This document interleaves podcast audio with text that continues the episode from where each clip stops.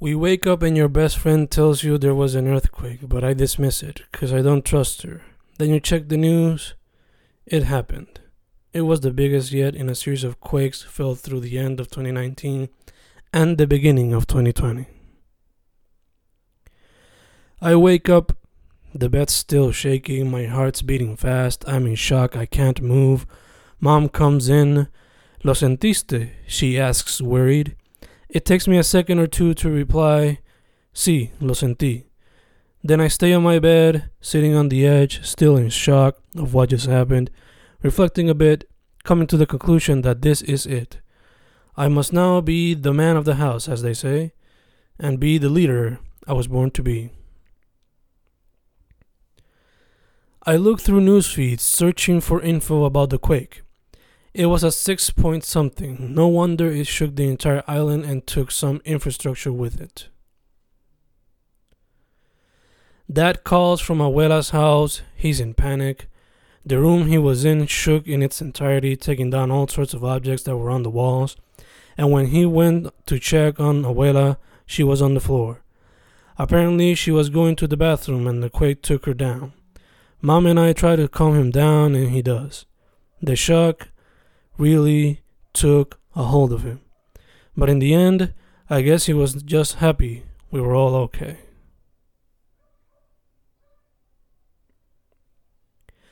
I tried calling you, but the phone activity is terrible. Looks like it suffered from the quake. But eventually I reach you, and I tell you I love you. Many, many times, all while asking if you were okay. And you were. You even went to work at two at your two jobs every day.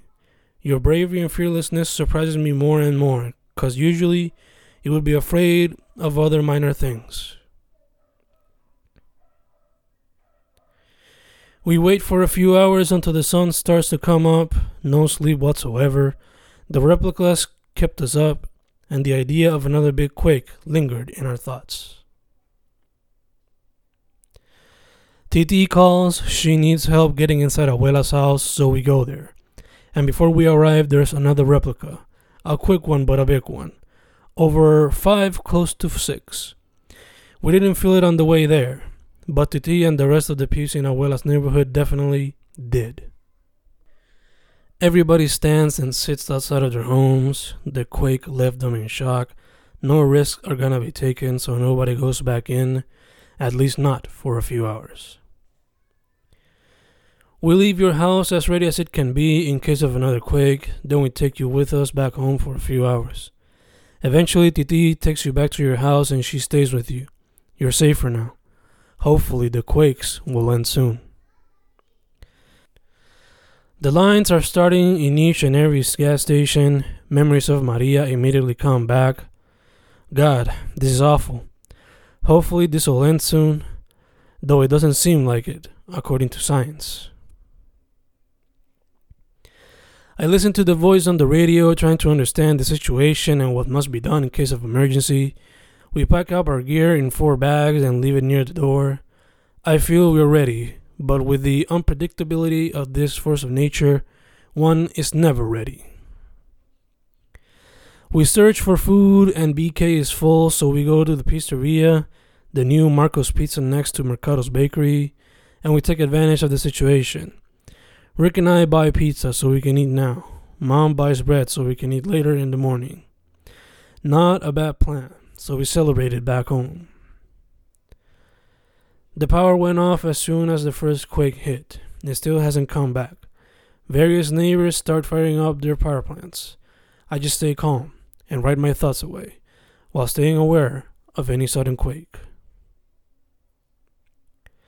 I look at the pictures that are shared across the web and I feel sad for my fellow Boricuas in neighboring municipalities, and I fear for what the future might bring. But I try to keep calm. I'm the leader now, or at least the co leader, and I must do my best to keep my family safe. The sun slowly fades away as I charge my phone and write this poem. It suddenly feels like tomorrow, early in the morning. We'll be hit by another earthquake. We're scared, but we do our best to be prepared. It's night again, and the fear kicks in, and the questions begin. When will it happen again? Am I ready enough? Will we survive past today? Barely slept last night. Woke up every hour and half hour. A few quakes happened, then I really couldn't sleep. However, I am more rested today than yesterday because yesterday I had only slept an hour before the big quake. Seems like things will be better today. Hopefully, they will. A few small quakes just happened. Fuck, things were looking bright. Now this happens and the fear escalates. I try to stay calm. I gotta be ready for whatever. Mom leaves to check out her office and see if she can fill the Corolla's gas tank. I'm in charge of Rick and whatever happens. I tell him what to do so he's ready. The quakes have stopped for now. I take all of my Poetria, film, and idea notebooks and I take pictures of all of the ideas I don't have on my phone, drive, or cloud. Of course, there are tons of more notebooks and portfolios with Poetria film and ideas. I just take pictures of those that I have easy access to. Now, I don't have to worry so much for the material, it can be replaced. But the people you love and ideas, Poetria, stories you create cannot. So I try to keep them all safe from whatever danger Mother Nature throws at us. All is good so far. Hopefully, yesterday was the worst, and the rest of the year will stay calm. No more quakes or canes to come. We come to National to buy batteries. Mom and Rick go inside. I wait in the car, charging the cell phones and serving as the getaway driver. Suddenly, there's a quake. The car shakes. I panic because there's a light post behind me. It stopped. It was a small one. Breathe, inhale, exhale, breathe. Seems like no one felt it. I might be going crazy. We visit Abuela to help her out with a few things. All's good right now. This is the most frequent I've seen her in a while. The guilt trip begins. Not by her or mom or Rick, it's all me. I tell her I love her. Then I go look at some of the family pictures around the house. I find a few with me and Rick, others with my cousins, many more with mom and my tias. But there's one in particular that captures my attention. It makes me cry and smile at the same time. It's one of the last to feature abuelo and abuela together before he passed away. It seems to be part of their wedding anniversary. They're both smiling. It's a beautiful picture. I take a picture of it so I can have it with me. It will forever serve as a memory of those great family moments that we must forever cherish. On the radio, they mentioned that one of the power plants, Costa del Sur, will apparently work in about a month. Another voice says it'll take a year. I don't know if that power plant provides energy to my home. I can handle a month, but a year will be challenging. Still no power, but we do have water. There were a few quakes last night. I think I only felt one. In a way, I'm happy they're happening because the energy is being released, which is supposed to be a good thing. So if that's really true, then let them keep happening, especially at that lower level. The gas tank is full on both cars. That's one mission accomplished. We need to buy water soon just to be prepared. That's the next mission on the list. Last night I recorded a podcast. It felt kind of weird doing it all alone, letting stress flow. My friends are doing good. One even has power. But one of them's family is not so good. They lost part of their house and I think are living in shelters. I don't do this often, but I'ma pray for them. The same goes for my fam. My fam is doing good. Some got power, others don't. Same situation as everybody else. This whole experience is something new. I just hope the worst is through. So in time due, we can share our truth.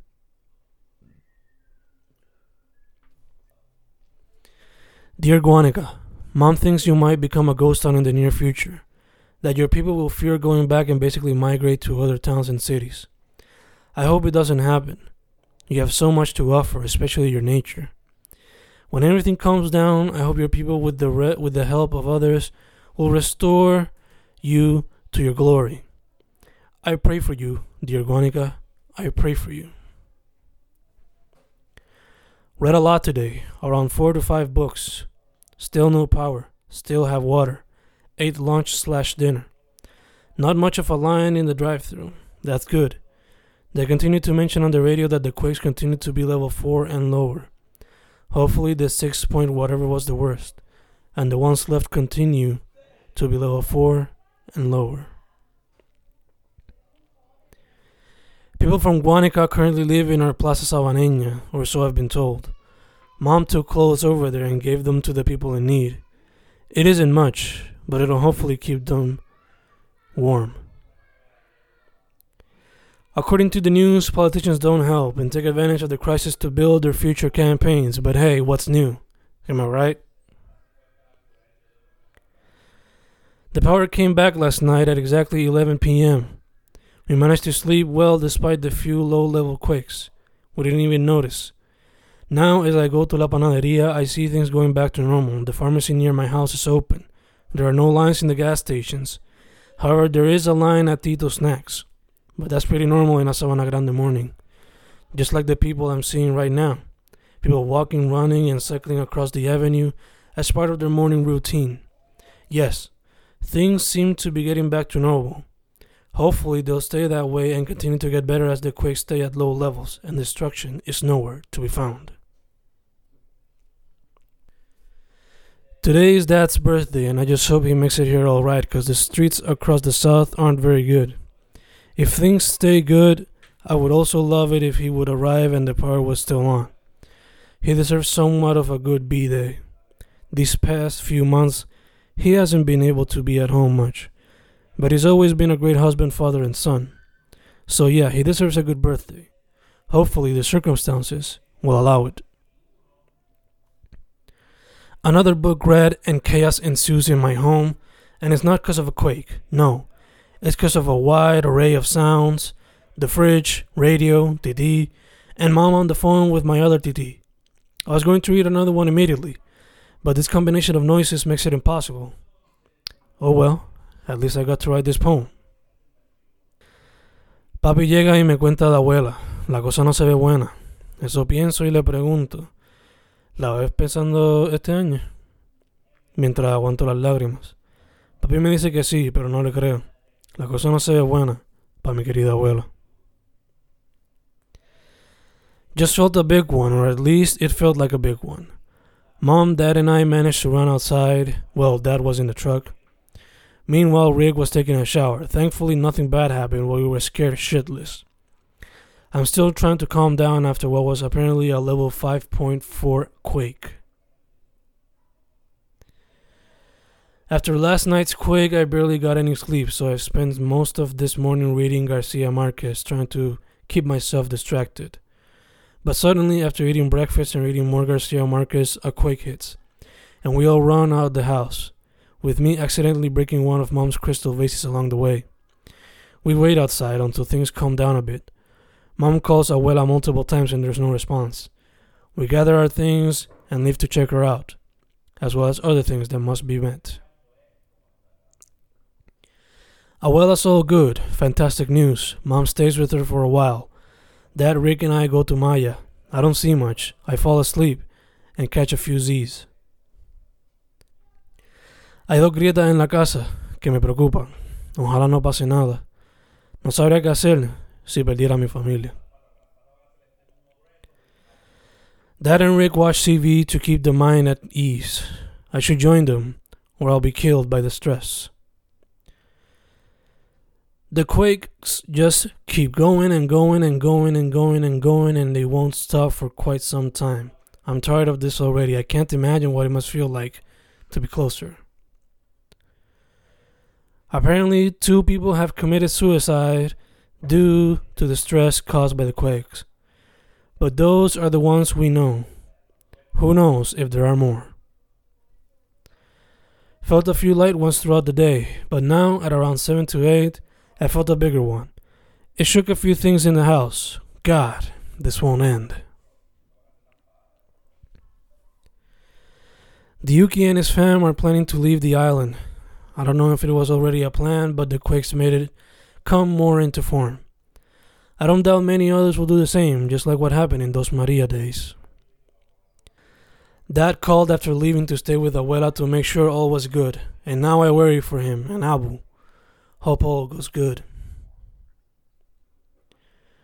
Muchachos, están los tapones de la gente que viene con suministro, Mom told me in her own unique way. And then I checked social media and it was all true. El pueblo se había unido para hacer lo que el gobierno no hace. First day back at my contract job as a teacher after Christmas, New Year, Reyes, and the quakes. It was stressful, to say the least, but it went well. A few quakes, but nothing big to be felt. Hopefully, the next few days will be as good. Only six more days to go. Only six. Things seem to be getting normal for us. Last night there were minor quakes, but we didn't feel them. Hopefully, things will continue this way and we can kick this nightmare to the curb. I find myself constantly Googling the phrase temblores en Puerto Rico hoy, and from there going to the Red Sismicas website. Before all of this, I don't think I had ever visited that website. Fear and insecurities have got a hold on me. Not many quakes recently. Things seem to be slowly going back to normal in that sense, but we still fear. Uncertainty is our master now. It was all good until a 5.2 or so hit us in the middle of the class. Naturally, my students freaked out. Then we struggled to finish the class peacefully. Nothing big yesterday, just a 4.2. We still fear though. Tranquil days taken for granted. A 5 level quake hits. Everyone's scared again. I didn't feel it during the movie, but as I entered the next one, people were afraid and laughed at the warning shown by the movie theater. The fear comes back. The fear never went away. The fear will always last as long as the quakes continue. Otro en los cinco y me llegan los textos de histeria. No lo sentí, Rick tampoco. Estábamos en la carretera, que con tanto roto parecía un temblor. Llego a mi destino y veo el nivel. Vaya qué cosa tan intensa en las redes, todo en suspenso. Todavía el miedo no se acaba. Y con este más reciente esto continuará. Ya estoy loco porque esto cambie y todo vuelva a lo normal. It's the first big quake in a while and I felt nothing. I remember semi waking up with my mouth wide open, so open, in fact, that a flyer cockroach could come in without me noticing. Sorry I sidetracked. Point is, it was the first big quake in a while, and I felt nothing. I only found out when mom and dad talked about it out loud, and my friends talked about it on WhatsApp, and Twitter was blowing up. La cosa no se calma. 2020 has been apocalyptic. What else is gonna happen? Los temblores vuelven y casas se derrumban junto a montañas en medio de una epidemia.